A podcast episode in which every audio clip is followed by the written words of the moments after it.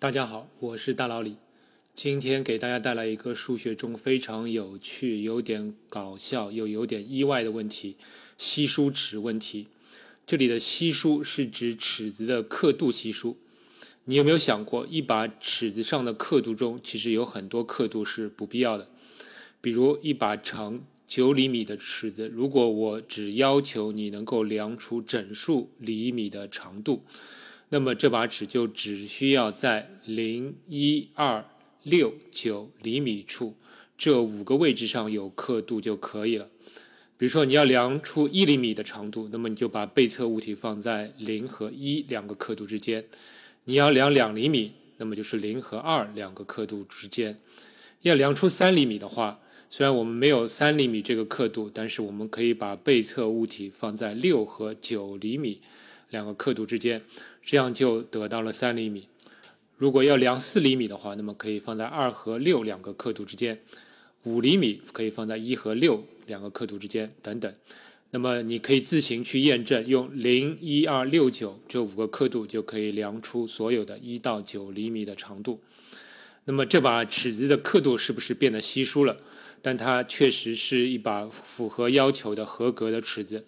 而且你能看出，这个问题的要点就在于，对任何一个被测的整数，我们需要能够找到两个数字，使它们的差值等于这个整数。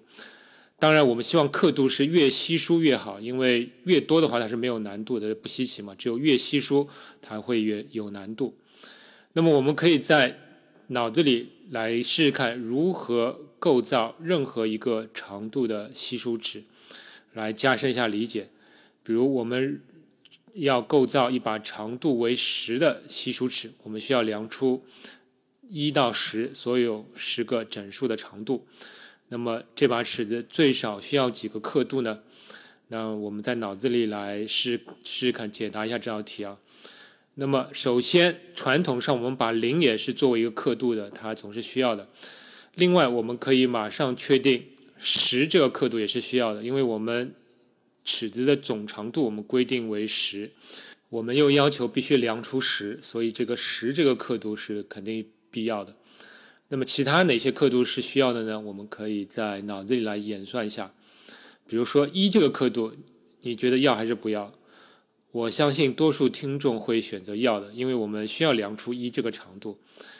那么有了一的话，我们就解决了这个量出一这个问题。否则的话，你就需要另外两个刻度，它们必须是相邻才能解决问题。所以看起来把一加进来总是没错的。那么二这个刻度，你到底要还是不要呢？那你可能认为它不需要了，因为我们有三会更好嘛。因为如果有三的话，那一和三之间就能量出二，并且我们因为直接把三拿进来，那么顺便我们也把量三这个长度的问题也解决了。那看上去是这样的，但是你有没有想过，如果我们有二的话，那么它其实也解决了八这个数字，因为二和十之间它的距离是八。如果你把二跳过了，那么我们就必须引入九这个刻度，因为只剩下一和九之间能量出八这个长度了，所以你必须把九加进来。那么你把九加进来呢？你感觉可能又有点浪费了，对吧？因为你九跟十之间是量出一，这好像是没必要的。所以呢，你发现事情到这里就会变得无比的复杂了。你光用脑子去想，已经很难把这个问题想清楚啊。就是哪怕是长度为十的稀疏尺，你到底取哪个几个刻度为最少？你可能需要非常多的去演算。所以很多听众可能会想到，我们可以用编程、用电脑来解决。那么我可以告诉大家的是，对于寻找稀疏尺问题来说，这个用电脑搜索。或者说用蛮力搜索的话，它的难点在于指数爆炸，就是需要枚举的可能性太多，以至于我们是等不到电脑算出结果的那个时刻。比如说，还是这个长度为十的稀疏尺，如果编程的话，那么你是想从刻度数从多往下减，还是从少往上加呢？那么，因为我们目标是要尽量找最少的刻度嘛，所以感觉上。从少的数量往多的数量去增加来搜索比较划算，但你也不用从一个刻度开始搜索吧，因为我们知道有 n 条刻度的话，它们两两组合最多有 n 乘以 n 减一再除以二这么多种可能。所以，我们如果取五条刻度的话，那么五乘以五减一除以二正好是十。四条刻度的话就肯定不够了，因为四条刻度你把它两两组合的话，你得不呃小于十了，那肯定是不行的。那么我们可以从最少五条刻度来开始搜索。那么从零到十十一个数字当中取五个，那么其实就有 C 十一五等于四百六十二种组合。当然你说这个零和十是不必要的，所以我们只需要考虑九个数字里面取三种组合，就是说是从一到九之间找三个数字。其实本质上来说，那么它也有八十四种组合。那么对每一种组合，你又需要它进行两两匹配，然后检查这两个数字的差是否能够完整的覆盖一到九。那么这本身又是一个计算量非常大的过程。那么如果这八十四种组合都不行的话，那么你就又需要增加一个刻度了。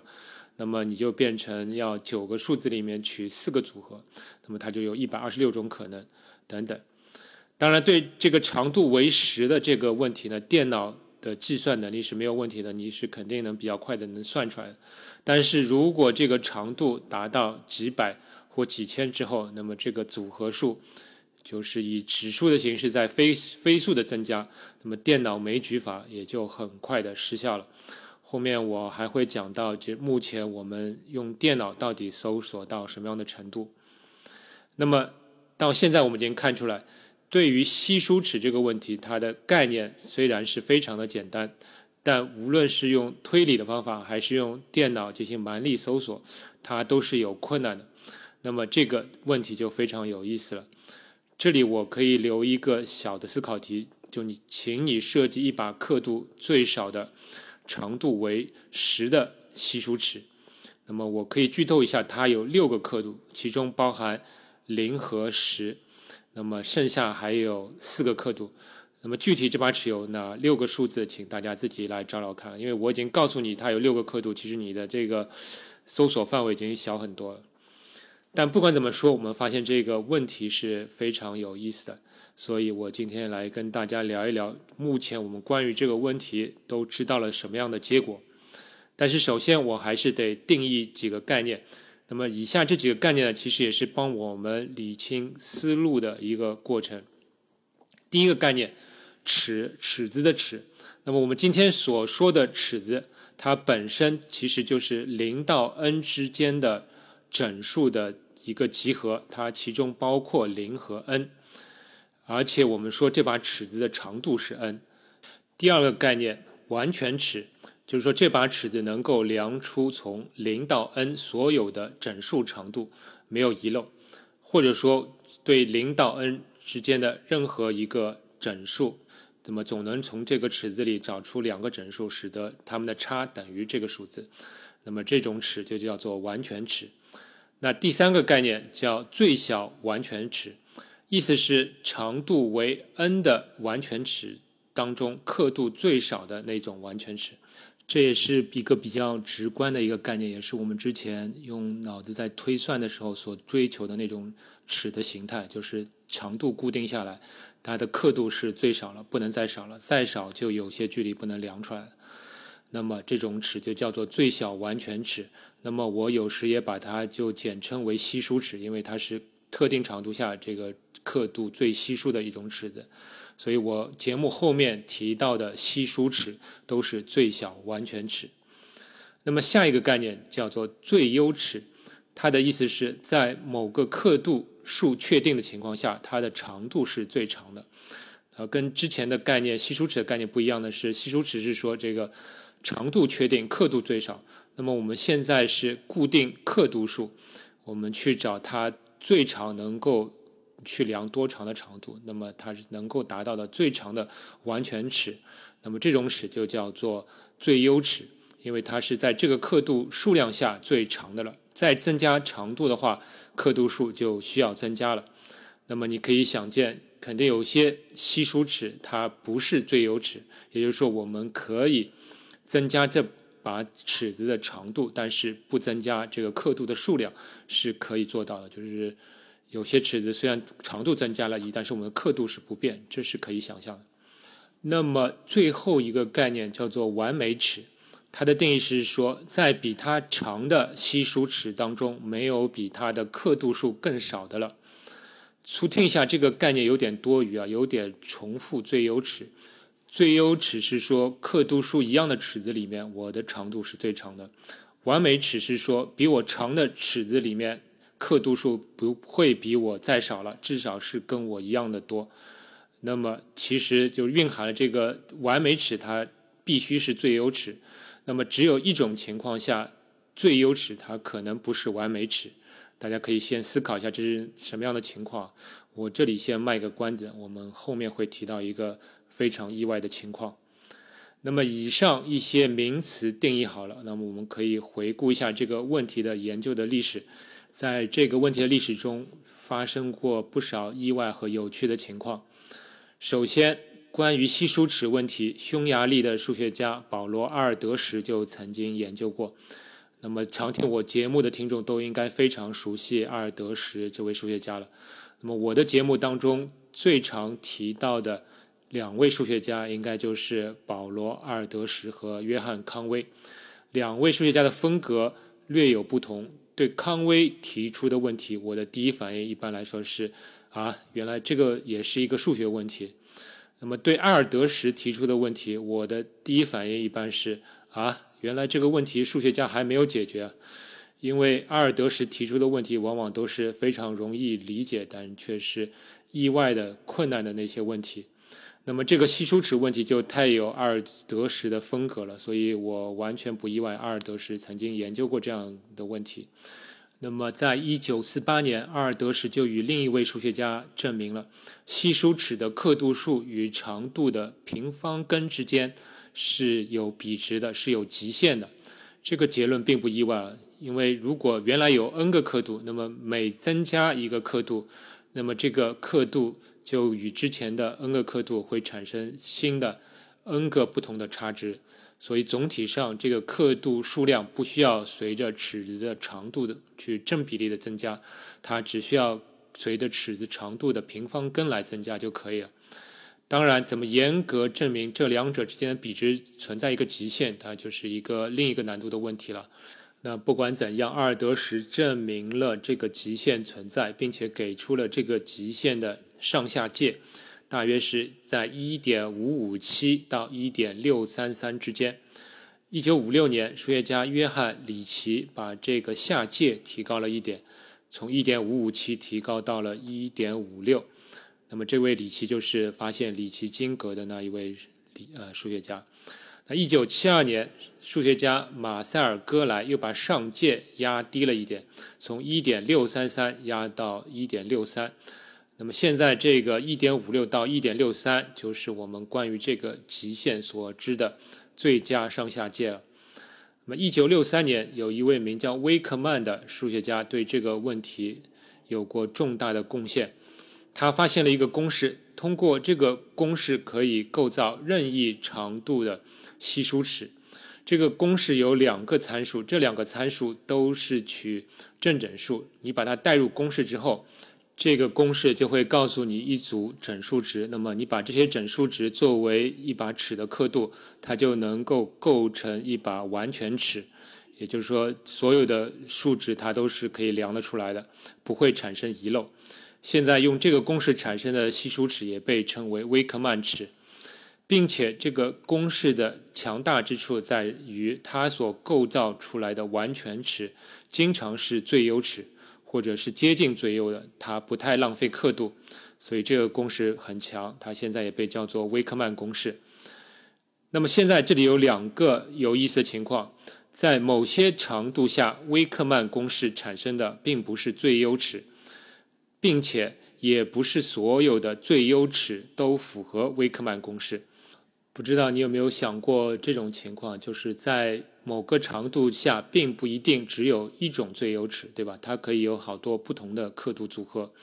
比如长度为九的情况下，它就有两把最优尺；即使是在排除对称的情况下，它仍然有两把最优尺。因为我们如果把一把尺的刻度按照长度的中心点进行镜像对称的话，那么你总是能得到另一把最优尺或者是稀疏尺。那么如果我们把对称情况不计，在长度为九的情况下，仍然有两把最优尺。那么长度为十三的情况下，就有三把最优尺。那么长度为九的两把最优尺，它都符合威克曼公式，而长度为十三的三把最优尺却没有任何一把符合威克曼公式。那你会说这个威克曼公式好像不是很有用吗？那么你还不能这么说，因为目前只发现，在五种长度底下，所有的最优尺都完全不符合威克曼公式。那么这五个长度就是一、十三、十七。二十三和五十八，我相信很多人可能会想从这组数字里面来找规律啊，你可能认为都是质数，但是最后来一个五十八，就一下子把这个规律全部打破了。而其他长度下的最优尺，那么至少是有一把是符合威克曼公式的。所以现在就有一个猜想，就是说长度大于五十八的情况下，威克曼公式至少能够产生一把最优尺。也就是说，尺子足够长之后，威克曼公式总是能产生最优尺。这是目前的一个猜想，称为最优尺猜想。那么，以上就是到二零一三年左右关于这个问题的一个进展。那么，到二零一三年，关于威克曼公式发生了一件有趣的事情。当年有一次国际编程竞赛，这次竞赛所出的题目，它的本质其实就是构造一组稀疏尺的刻度。当然，原题目的形式并不是直接问稀疏尺的刻度的问题，否则出题者应该可以发现，原来威克曼公式可以直接产生这样的结果。但是组委会并没有意识到，他们所出的这个题目其实是可以用威克曼公式来解决的。而有两组参赛者发现了这个竞赛的题目可以转化为稀疏尺问题，而且可以直接用威克曼公式来解决。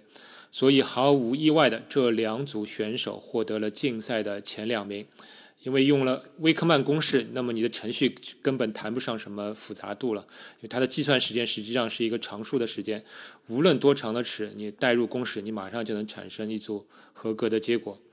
后来这两组选手还是很大度的谢绝了这个比赛的奖品，因为本质上这是比赛组委会出错题目了。我还发现有很多公司在面试程序员的时候，喜欢用下面这样一道面试题啊，它也是二零二一年国内的一次编程比赛所出的题目。它是说，你有一架天平，请你设计一组砝码的重量，使得它能够称出从一到 n 所有的整数的重量。那其实能看出来，如果这道题再添加一个条件，就是说天平的托盘。上每个托盘上最多只能放一个砝码，那么其实它就是稀疏尺问题了。那如果你被问到这个问题，你可以直接给面试官甩出威克曼公式，虽然它不一定是给出最少砝码的设计，但是它的计算效率绝对是最优秀的。当然，如果因为面试官不懂威克曼公式而拒绝了你的话，那你不能怪我，那我只能说这家公司是配不上你了。好了，我们来回到正题了。那么，到二零一三年，英特尔公司的研究员艾奇·罗宾逊注意到了当时的这次编程比赛的错题事件。那么，他也产生了兴趣，他就想用自家公司的计算资源来算一算稀疏尺问题。在当时已知的最长的最优尺的长度也只有一百二十三。那么，罗宾逊使用了英特尔公司的 CPU 的集群，用了他优化过的算法。经过了好几个月的时间计算，最后确认了长度二百一十三以内的所有的最优尺的刻度数。其中长度为二百一十三的这把最优尺，它需要二十五个刻度，并且它还确认长度从二百一十四到三百的尺子，二十五个刻度是不够的。但是具体需要几个刻度，它是没有时间去算了。在计算长度为二百一十三的最优尺的过程中，这个罗宾逊他使用了二百五十六个 CPU，计算了五十一个小时才得出结果。那么足可见这个问题的计算复杂度。在他的计算过程中，他还有了一个让人吃惊并且非常有趣的发现，前面我说了最优尺和完美尺的概念，最优尺是说长度固定的情况下，我的刻度是最少的；完美尺是说刻度数确定的情况下，我的长度是最长的。那么就只有一种情况才会使得最优尺不是完美尺，这种情况就是说，在某个长度下，这个最优尺有若干个刻度了，但是当尺子变长的时候，另一个长度下的更长的长度下的最优尺，它的刻度反而变少了。那么这种情况下，呃，之前的这个最优尺它就不是完美尺。但是这种情况会发生吗？看上去我们会认为好像是不太会发生的，因为尺子变长了，我们总会觉得这个刻度至少是一样的嘛，那怎么可能会更少呢？但是这个罗宾逊发现了。长度为一百三十六和一百三十七的最优尺，它们需要二十一个刻度；而长度为一百三十八和一百三十九的最优尺，却只要二十个刻度。哇！我当时看到这个结果的第一反应是一惊啊，第二个反应是乐了，因为我深深的感到这是数学宇宙的设计者给人类开的一个玩笑。他觉得你们人类不是没事情做吗？那么我给你们一点事情做，请你们来算一算这个最优尺。你们不要简单的以为最优尺的刻度随着长度增加是单调递增的，它偶尔可以减一下哦。这个结果实在是太反直觉了，因为在我看来，减法是一个可以微调的操作，它不像乘法。你说乘法的话，如果我们改变了数字加一减一，我们可以让结果改变非常多。那减法它是一个一个变动的，对吧？那么难道是一百三十八这个数字有什么魔力，使得我们可以用二十个小于等于一百三十八的数字得到一到一百三十八的差？而当我们把最大值限制在一百三十六和一百三十七的时候，我们却需要二十一个数字。这真的是像一个玩笑，但也是真的使这个稀疏尺问题一下子变得非常有趣。并且罗宾逊发现这种情况还在后面会多次出现，比如说在一百五十三、一百六十八附近都发生了这个最优尺的刻度下降一的这种情况。看上去这种情况会发生无穷多次，也就是说存在无穷多把最优尺，它不是完美尺。以上就是罗宾逊的研究结果，它使得这个问题一下子变得有意思起来。那么最近的关于这个问题的一个研究成果，是在二零一九年到二零二零年间，Wolfram 公司的研究员艾德佩格，他也对这个问题进行了一番研究。他得到的一个有意思的结论就是，对长度为 n 的最优尺，它的刻度数会与这样一个数字相差一，这个数字就是三倍的 n 去加上四分之九再开根号。呃，反正它的公式就是快速得到稀疏尺刻度数的一个公式，并且根据这个结果，他分析说那个稀疏尺猜想基本上是对的，并且很可能当尺子的长度足够长以后，所有的最优尺都符合威克曼公式，都是威克曼尺。好了，那么关于这个稀疏尺的话题就讲到这里了。我发现这个问题非常有意思，它是一个小学生都很容易理解的一个问题，因为它只用到减法。你可以让任何一个小学生试试看，来构造一把长度为九或十的最优尺，甚至是一年级的学生也可以做，因为它只需要用到十以内的减法。但是就这样一个问题，以目前人类的计算能力，也只能构造出长度为二百一十三的。最优尺，这是挺让人吃惊的。而更有意思的情况是，最优尺的刻度数竟然不是单调递增的，它在某些位置上会突然下降一。这个情况是太有趣了。而且我发现，在整个中文领域，居然到现在都没有人科普过稀疏尺，所以我这期节目也算是填补空白了。最后，我可以留。给会编程的听众一道思考题，请你构造一把长度为三十六的稀疏尺。我可以告诉你，这把尺子的刻度有十个，所以你只需要从零到三十六这三十七个数字里面挑十个数字来组合搜索一下了。那么我为什么挑三十六这个数字呢？因为是这个数字底下它只有一把稀疏尺，因为在不同的长度底下，吸收尺的数量也是完全不同的。有些长度下有几百种吸收尺，而有些则只有一把。那么这也是这个问题当中非常有意思的地方。那么我告诉你只需要十个刻度的时候，那么你的搜索范围就会大大的减小。否则的话，理论上你还应该要枚举所有九个刻度下的情况。去验证它不能构成稀疏尺，它才算你证明了就是这个长刻度为十的情况下是三十六，长度为三十六的一个呃最优的最小的系数尺。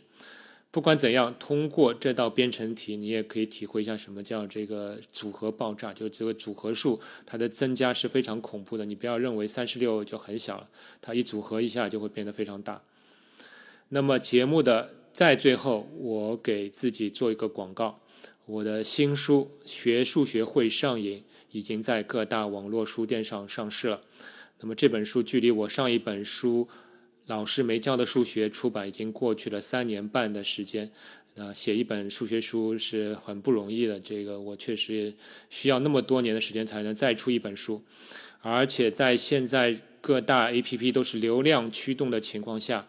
我作为一个数学博主的内容很难直接从各大网站 APP 上来获得收益，所以你买我的书就是对我的很大的一个支持，也是让我把这个节目坚持下去的一个动力。那么谢谢大家，我们下期再见。科学声音。